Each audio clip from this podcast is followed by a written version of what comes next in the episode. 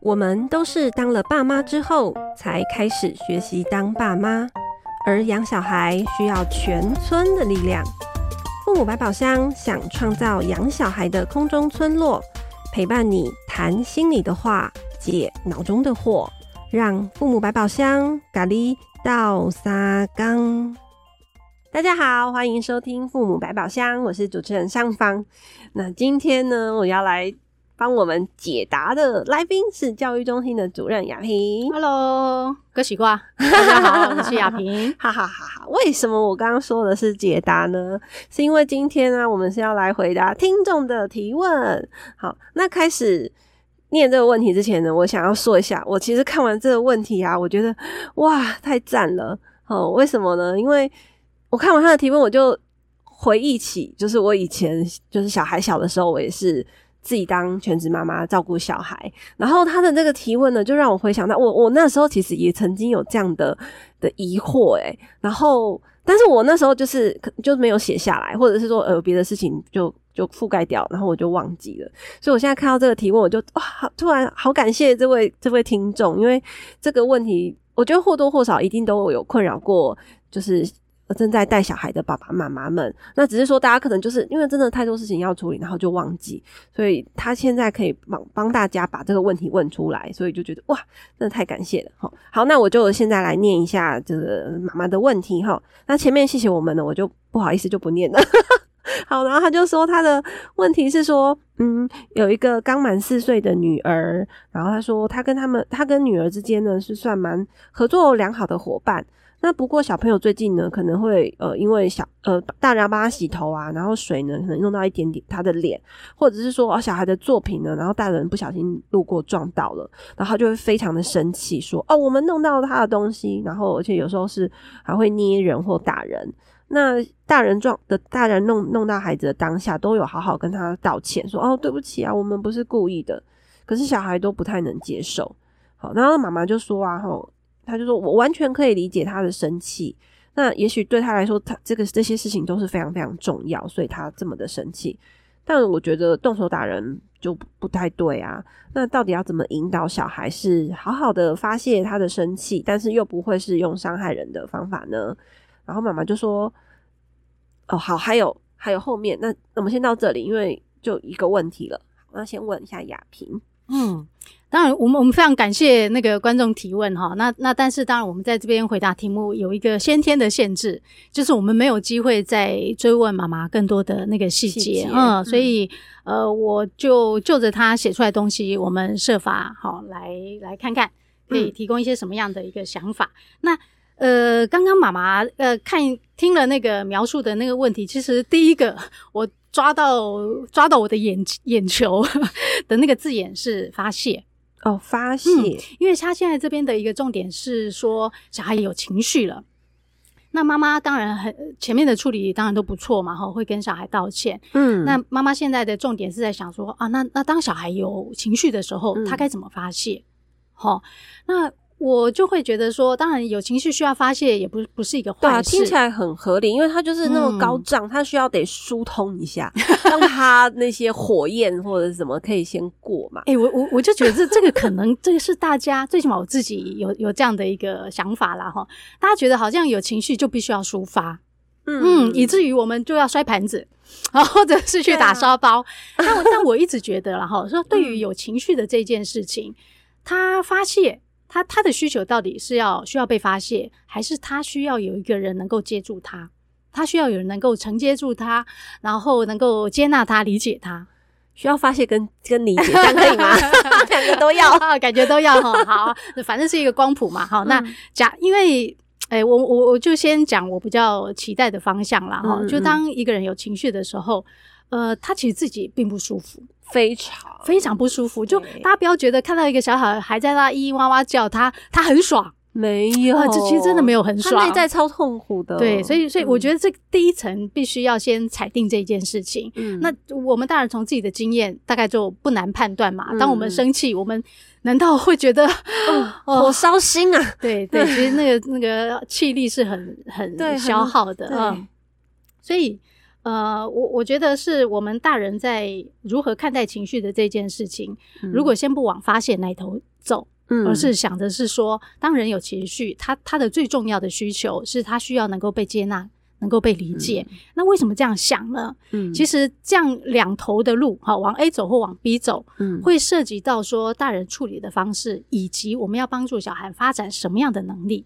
等一下，雅萍说两条路，嗯、一条路是说觉得呃生气就应该是走发泄的路啊，对，以及第二条路是觉得生气了，他需要的是被理解、被接纳的、嗯、这两条路。对对对对对。哦那我刚刚讲说，走这两条路会涉及到小孩发展出什么样的能力？嗯，因为小孩，特别是小小孩，这个我们的主角四岁，嗯，其实当小孩当小孩这么小的时候，他其实没有能力去调节自己的情绪。大家要注意注意到我们的用语啊，我们说是情绪调节，调节。嗯，那小孩没办法，当然是大人要来帮忙啊。嗯嗯，意思是当小孩生气，或或啊，不管大哭大叫啊，哭也好，生气也好。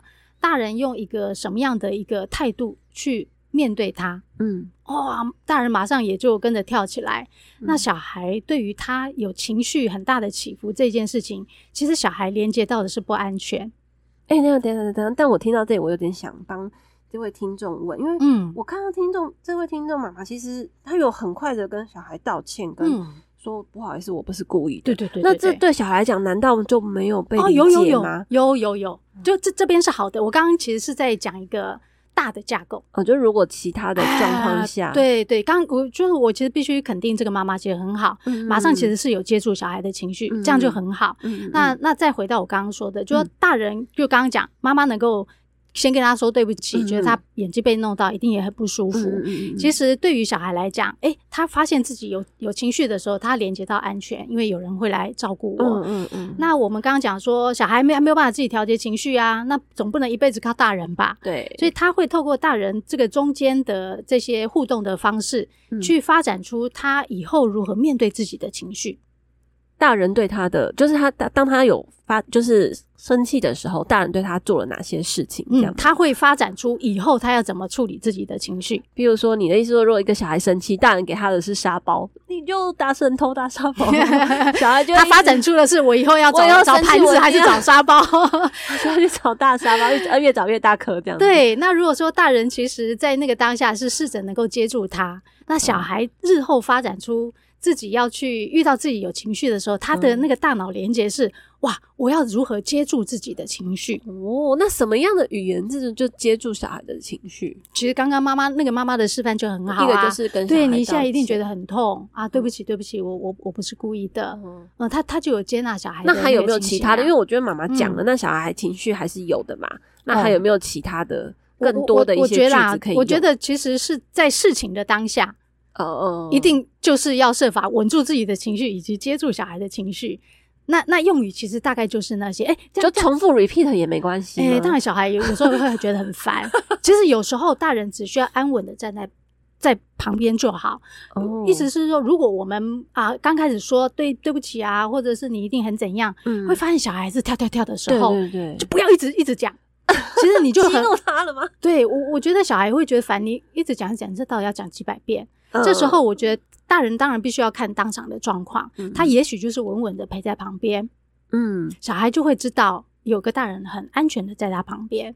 哦，或许就跟小孩说：“哦，好吧，我可能你你看现在可能还是非常非常生气，那我呃站离远一点，对，但我在这边等你，对，我会在这里等你。”我刚刚要讲的是，其实我我就想到一个例子，什么例子？一个例子就是我之前就是我们父母班外头都会有托育。嗯嗯有托育，然后小孩就在我们办公区带他玩积木哦啊，结果你就知道，通常跌积木的那个悲剧就是积木被倒了，作品被毁了。对，那个小孩大概也三岁多吧，然后哇，那个被被踢倒之后，那个小孩的那个怒气非常非常高哦，世界崩溃。对，妈妈再怎么同理，今天那个妈妈已经做的非常好，她再怎么同理，再怎么怎样怎样，那个小孩那个那个怒气是下不来的，就在那要踢要抓，哎，其实就跟。这位像，嗯，这个这个例子还蛮像的。嗯、然后妈妈怎么抓怎么抱都都没有用。嗯，那大人其实那时候围在大人旁边的大人也也不知道该怎么办。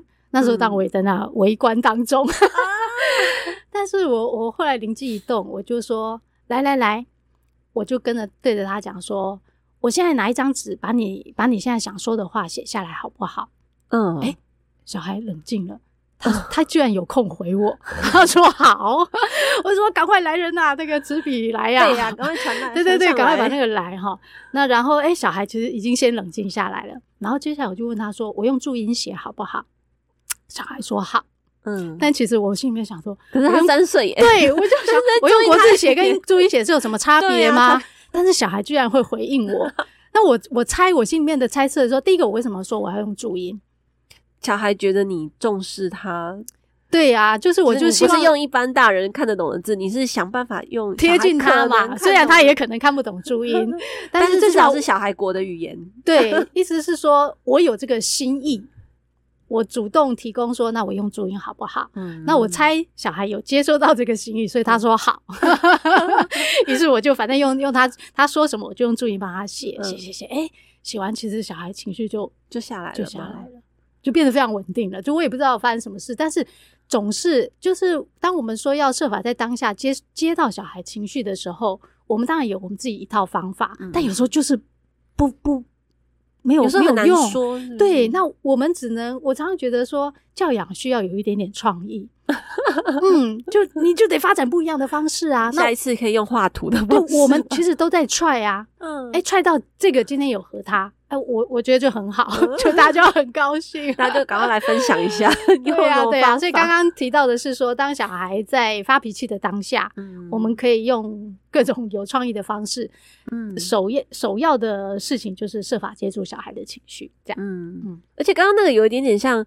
记录员就是你，并不是一个跟他有利益冲突的人，啊、然后你、就是、对对对你说什么就帮你写，对对对，你就是、嗯、呃陪在他身边，然后把他任何对，就是对小孩讲，就你是 你你要不要猜他他叫他说了什么这样？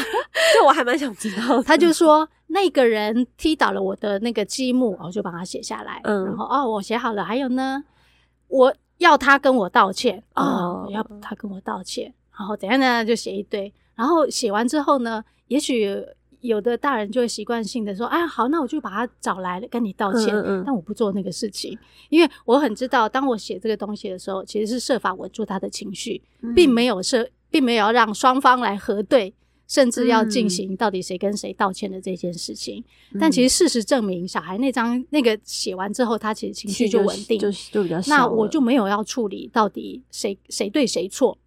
嗯，那那件事情难道不重要吗？他。可以说重要，也可以说不那么重要。这个大家应该会有更多的好奇，更多的好奇，就是、因为 这个事情，一般大人就说啊，那怎么可以没有对错？对，而且他已经那么强烈发出，嗯、他就是想要对方的得到一个道歉，那你难道不去帮他，让他得到这个道歉？其实这非常有趣，意思是说，我们觉得小孩很需要别人来道歉，嗯，但是我们在这个做的过程，我会发现在，在最起码在那个当下不重要。那你感觉到不重要，我感觉到不重要。你在记录的时候，对大人的天线自己要打开嘛？你会发现他他需要说，他需要人家知道他的心情，他需要人家知道他的需求，但真的需要有一个实际的作为来满足他吗？未必。对当下判断，我觉得不用。而且，如果那个时候我把那个人抓来对峙的话，就另起战场。对，又开始两边又要，怎样？我说对，而且你知道吗？当那个小孩在那，我帮他记录的时候，那个肇事者 他就在旁边一直跑圈圈，绕来绕去，然后他想知道，然后他边说我没有踢倒，我没有踢倒，所以你就更知道说，如果你。在那个当下，你要处理是非对错的时候，会让事情更复杂。嗯、这个有点罗生门的感觉。对对对，所以就处理的重点，我就不放在那里。对对对，雅萍，我你刚刚这样的处理方法，我想到一个事情。这当然，这个跟呃，就是跟教养有点没关系，嗯、有点像是常常就是呃呃，房间呐说什么男女相处，嗯、有时候常常是女生呢说了一些话，其实她就是。啊，她可能会说一堆一堆的问题，可是倾听他们有的时候说的这些问题呢，其实就是要有人听，他没有要问问题，他就是要说出来被听见。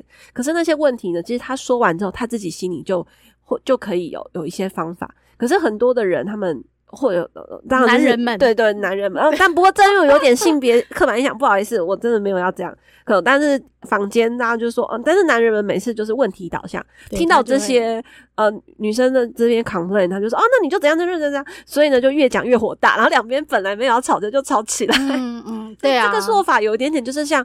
我就听你说，那你说的任何问题，如果任我都听。虽然我这里可能有解决方法，嗯嗯、但我就 hold 住，嗯、我不要在那个当下提供问解决方法，啊、因为其实会让说的人觉得你是不是瞧不起我，你是不是觉得我很逊，不知道怎么办？对啊，所以我们为为什么我们讲说给建议其实是沟通的绊脚石嘛？对，嗯、这很有一点点像的味道。对，对，对，哦，那再下来，他后面还有一些一些问题，那我继续念。嗯，还没，还没，还没，还没，还没讲完。你还有想好？呃，好吧，那那等把把问题讲完好了，我一一起回。好，那这妈妈她其实又有写说，因为她也是，我觉得她真的是蛮认真的妈妈。她、嗯、就说，因为这件事情，她有去看了一些书啊，或研究一些呃其他的呃关于引导孩子情绪生气的的方法嘛。她、嗯、就说，她有看到，就觉得有有一些是说，呃，建立。家长呢，在家里可以或是设立设立一个暂停区，一张安静椅啊，或者什么什么角落，让小孩呢，如果情绪风暴来的时候，你就去那里坐着休息，暂停一下。不过这妈妈很可爱，就说：“可是小孩这样当下这样让他去那个暂停区，难道小孩不会有一种？”你不要我了，你把我抛下的感觉嘛？嗯、他一个人孤单在那，这样好吗？哦，这是妈妈的问题。嗯、然后他就说，哦，他就说，那他还有看到另外一些方法，是说教小孩试着在当下深呼吸啊，或跳跳舞、唱唱歌啊，然后让这个情绪呢是可以这样子呃发掉的。然后但是妈妈就吐槽，就说。可是情绪一来，大人其实都受不了啊！你怎么就是教小孩可以在那个当下、嗯、啊？那你去跳舞、去唱歌，那这难道不是一种转移注意力，或者是直接把这个情绪压下来吗？嗯嗯，嗯，好，这是接下来的问题。其实我也不会那么反对说有一个那个刚刚他说的什么暂停暂停区、冷静角。我我我我常跟爸妈讲说，呃，如果自己当下真的不行，是可以离开的，但重点在于那个离开的方式是什么。像说，像是说摔门出去吗？哎，对啊，或者你就很老实跟小孩讲，我现在没有办法，对，接下来我就要打人或骂人了，我、嗯、我先离开一下。嗯，对，那那跟你气冲冲的，就刚刚上方讲哦，甩门出去，嗯，那那那个小孩就会真的觉得被抛下了，对，被被抛下了，那就觉得自己一个人在那很孤单。嗯嗯，那但是如果说是跟小孩讲说，现在你不行，我其实也不行，或我不行，其实你也不行。那那我们先给自己一点空间。嗯、那甚至小孩的小那妈妈如果觉得会让他很孤单，你就远远陪他嘛，对吧？小孩在那里，妈妈、嗯、也在同一个空间，对，在同一个空间在那陪他，没没什么不行啊。这、嗯、这个实际上的确也是处处理情绪的一种方式嘛。嗯，其实就是给他一个冷静的空间。对呀、嗯，有时候未必是一定是空间上的分隔。嗯嗯嗯，就是有时候或许是妈妈可能只是抱着他，但是妈妈什么话都不讲。对，这或许也是一种冷静的方法。毛很多，生气的时候不要给人家碰。哦，也有的。那但是刚刚如果说要设定一个那个呃暂停区，如果我们把那个暂停区是布置成一个很温馨的角落，嗯嗯，嗯，它不像是一个惩罚，那小孩就很乐意去那边调节自己的情绪。嗯，所以所以我都会觉得有时候不是一个措施它本身的绝对的好或不好。而是我们用的人怎么用的？对，而且是我们怎么去看待这个地方嘛。嗯嗯。哦，你把它想成隔离，你弄的地方就会像隔离区。你如果把他觉得那是一个小孩需要自己休息的一个角落，你你把他想象小孩在那是需要休息，需要重新获得能量。对，你就会把那边地方布置成小孩很愿意去的地方。嗯。那就会避开了妈妈原来的疑虑。嗯，我我自己小小孩小的时候，其实也有很。有几次也是自己真的是没办法了，好、嗯，然后就是安静角、冷暂停角，这个我这那时候我也想的是，这样感觉就是把小孩放在那里，那就是有点对我的感觉，其实跟那个妈妈有点像，嗯、就是好像变有一种变相的处罚他在那里，哦、所以我后来。就是，我就我们家是没有冷静角、安角，可是就是变成是妈妈自己进到房间里，妈妈自己冷静这样，但就跟小孩说，呃，我现在真的不行了。对，但是我知道这个状况，妈妈我知道这个妈妈没有这样做，也有一个可能是因为我之前做的时候，小孩就会扒在那个门口，一直敲，一直哭，一直拍妈妈。就是还是会有这种、嗯、那种撕心裂肺的心情。不过我自己的经验是，呃，好好的跟孩子说，我现在真的不行，好，那我有点时间，那。呃，有一些经验之后很好，反正表示我失控了好多次，这样 都受不了了好多次。我我觉得其实这个方式都要先跟小孩预告啦，嗯嗯嗯，嗯，就是让小孩知道，今天你生气或我生气的时候，我们是有这个选项可以。呃，先离开这个地方，对，就这是一个选项，让小孩其实心里面是有准备的，嗯，这个很重要。对，后来就是小孩就会知道说，哦，妈妈现在需要点时间，嗯嗯嗯，就会自己在外面玩的很开心，然后等我 OK 之后出来跟他们说，好，刚刚的事情怎么了？怎么了？嗯嗯嗯嗯嗯，对。那然后，其实我也有注意到妈妈的问题描述，她是说小孩最近才变成这样。哦，对。那那那，其实我觉得其实小孩都很单纯，嗯。小孩之所以有这种，哎，忽然的变化，一定他生活环境有些什么波动，嗯、以至于对他他的情绪会那么不稳定。因为其实我们在父母班也曾经有个妈妈讲说，他小孩刚去幼稚园，哦、嗯，然后他从去幼稚园之后呢，他每天回来都要花很长很长的时间发脾气，而且非常不容易安抚。嗯哼嗯，所以所以这个就是我们大人必须要意识到小孩生活有什么变动。嗯，以至于能够找到一个比较根本的解决方式嘛。所以有时候未必是那个水波到眼睛，对，或者是说什么东西倒了，而是 他可能心中已经累积了非常多的挫折跟难受。对，然后那这件事情就是最后一根稻草，把他压垮。所以，所以我其实会蛮建议那个家长或这个妈妈，嗯，先观察小孩。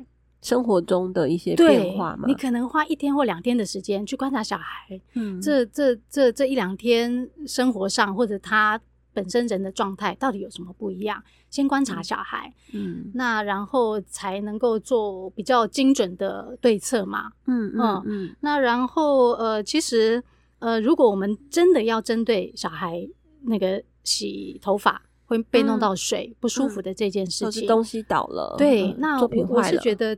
小孩如果对于这件事情真的感到很挫折，嗯、那我们就设法把力气花在如何避免这个事情发生。事前对事前在还没还没有发生任何事情的时候，就主动跟小孩讲说：“哎、欸，我我我最近那个有发现哈，那个洗头的时候，哇，水弄到你的眼睛，你，你就会觉得、嗯、对你就很不舒服，而不要说你会很生气。”哦，大家可以理解我们今天要跟小孩说事情的一个方式吗？哈。